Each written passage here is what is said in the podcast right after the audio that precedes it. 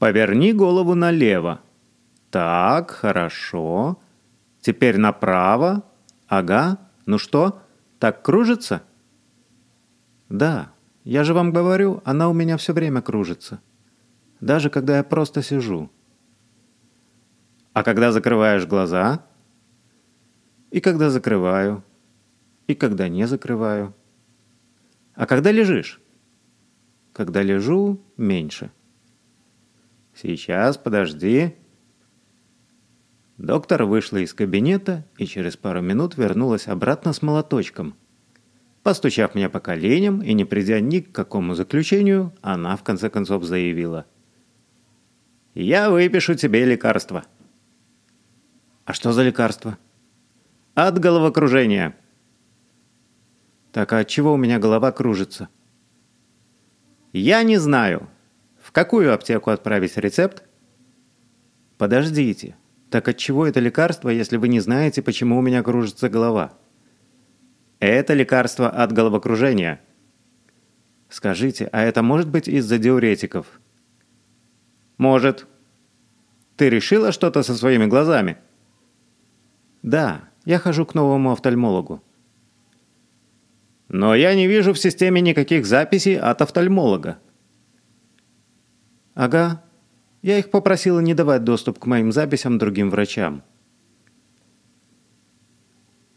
Воцарилась пауза. Докторша явно поняла, что ограничение доступа к моим медицинским записям произошло исключительно по мотивам нашей предыдущей встречи, во время которой она почему-то взяла на себя полномочия пропесочивать мне мозг, назидательно сообщая о том, что мне надо обязательно лечить глаза. «Да? Правда, доктор?» «А, спасибо, что сказали. А то я никак не могла сообразить». Вся нелепость этих советов усугублялась еще и тем, что перед тем, как придолбаться, доктор внимательно пробубнила себе под нос записи, сделанные глаукомной врачихой из Мэдисона. Там было что-то вроде «Пациенту была предложена лазерная операция, которая, скорее всего, не поможет. Пациент отказался. А также хирургическая операция. Пациент сообщил, что после такой операции на другом глазу он полностью лишился зрения – и тоже отказался. Я ей еще тогда сказала, что про свои глаза я уже и так знаю достаточно, и что у меня много всяких других, не менее прекрасных частей тела. И что было бы неплохо, если бы она занялась как раз ими, раз уж по счастливому стечению обстоятельств это и является ее прямой обязанностью. «Доктор, мне тут сказали, что от высокого глазного давления может случиться инсульт. Это правда?» «Не исключено. Тебе лучше со специалистом по глаукоме проконсультироваться на этот счет». «Ну так а вы как считаете?» «Я же говорю, спроси у специалиста по глаукоме». «Ясно. Спасибо».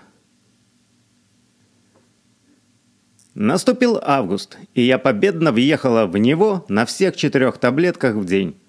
И если раньше я остерегалась того, что прибавь я еще одну таблетку к прежней дозе – Мое тело просто застынет окончательно, приняв скрюченную неестественную позу, отображающую тот самый финальный момент, в который из него триумфально испарилась последняя капля влаги. Но этого не произошло. Более того, я даже не стала чувствовать себя сильно хуже. Так, чуть-чуть. Разве что самую малость. У меня просто добавился такой маленький момент. В общем, я перестала спать. Хотя, впрочем, на фоне всего остального, это обстоятельство даже не наказалось мне каким-то особенно ужасным. Потому как спать я перестала не совсем уж полностью. Я просто перестала засыпать ночью. То есть, вне зависимости от того, во сколько я ложилась спать, будто в полночь или 10 вечера, засыпала я не раньше часиков четырех, а чаще около 6 утра. И в те дни, когда мне никуда не было надо в первой половине дня – а таковыми были большинство из дней, незасыпание ночью было достаточно сносным. Я просто лежала часов по шесть в кровати. Делать-то я все равно ничего особенно не могла и не умела. Ни писать, ни читать, ни просто бесцельно втыкать в телефон. а потом засыпала и спала часиков до двух дня. Проснувшись, я видела в окне яркий солнечный свет, вспоминала, что больше я особо-то ничего уже и не вижу, и продолжала лежать еще час, другой, третий, пытаясь найти хотя бы одну причину вылезти из-под одеяла наружу. По непонятной причине мне начала постоянно кружиться голова, но по сравнению со всеми остальными сюрпризами, уже преподнесенными мне последними достижениями современной фармацевтики – Какое-то там головокружение с настойчивым ощущением того, что сейчас я реально, блин, рухну, как ни странно, не беспокоило меня надлежащим образом. Да хрен с ним с головокружением. Меня даже не шибко-то взволновала информация о том, что от высокого глазного давления может случиться инсульт. Ну, инсульт и инсульт. Хуже уже все равно. Нет, ну, конечно же, бывает и хуже, и даже намного, но... Мне уже как-то без разницы. Самолично избавляться от этого тела у меня, конечно же, права нету. А вот если оно само... Признаться, я даже несколько удивилась какому-то внутреннему спокойствию и безразличию, когда вместо того, чтобы нервно вращать выпущенными от ужаса глазами и, затаив дыхание, прислушиваться ко внутренним процессам моего организма, пытаясь выявить там некий симптом надвигающегося инсульта – а еще лучше отсутствие такового. Я просто настроила Apple Watch, чтобы они вызвали скорую в случае моего падения, и удовлетворенно заключила, что свой долг перед сохранностью вверенного мне тела я выполнила сполна. Пришло письмо из Мэйо Клиник, сообщающее о том, что они согласны меня принять. Письмо сопровождалось нудной простыней инструкций, которым я должна была следовать для того, чтобы все срослось. Самым сложным пунктом было требование получения клиникой направления от моего текущего специалиста по глаукоме. Трудность же заключалась в том, что свою местную глаукомщицу я разжаловала еще в декабре прошлого года, а овца из Мэдисона уже была рекомендована мной на публичное повешение.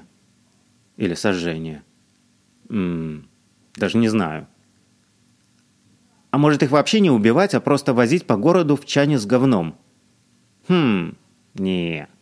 Так просто их не исправить. Ах да! Просить же о направлении ту курицу, к которой я продолжала ходить для проверки давления, было бесполезным. Она была какой-то не самостоятельной, что ли. Она даже рецепт на глазные капли, которые я капаю годами, выписывала мне как-то нервно перепроверяя предыдущие записи специалистов. А выродить аж целое направление в Мэйо она бы не расчехлилась наверняка. В общем, позвонила я в Мэйо Клиник, собираясь из последних сил наплести им что-то про похищенного инопланетянами глаукомщика. Но они почему-то даже и не вспомнили об этом требовании. Видимо, их там слегка придавило моей многотонной историей болезни, копию которой я... Ага, я, блин. Отправила им электронно. И мне назначили визит на конец сентября. Ура! Я как раз тоже никуда не опаздываю. А вось сдохну уже к сентябрю. Вот и ехать никуда не придется. «Тридцать пять!» «В смысле тридцать пять? Я же уже четыре таблетки пью». «Ну, хочешь, давай еще раз перемеряю?» «Нет, тридцать пять». «То есть, выходит, таблетки мне не помогают?» «Почему не помогают?» У тебя же снизилось давление на целых 11 пунктов.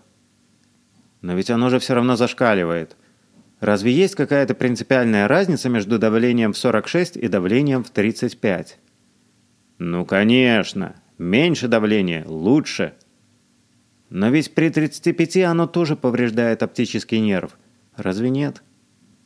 Ну да, повреждает. Но меньшее давление считается лучше. Тогда выходит, что мне можно пить три таблетки, раз уж четвертая ничего не меняет. Нет-нет, пей четыре. Но зачем четыре, если от четвертой нет никакой разницы? Но ведь доктор из Мэдисона выписал четыре. Значит, надо пить четыре.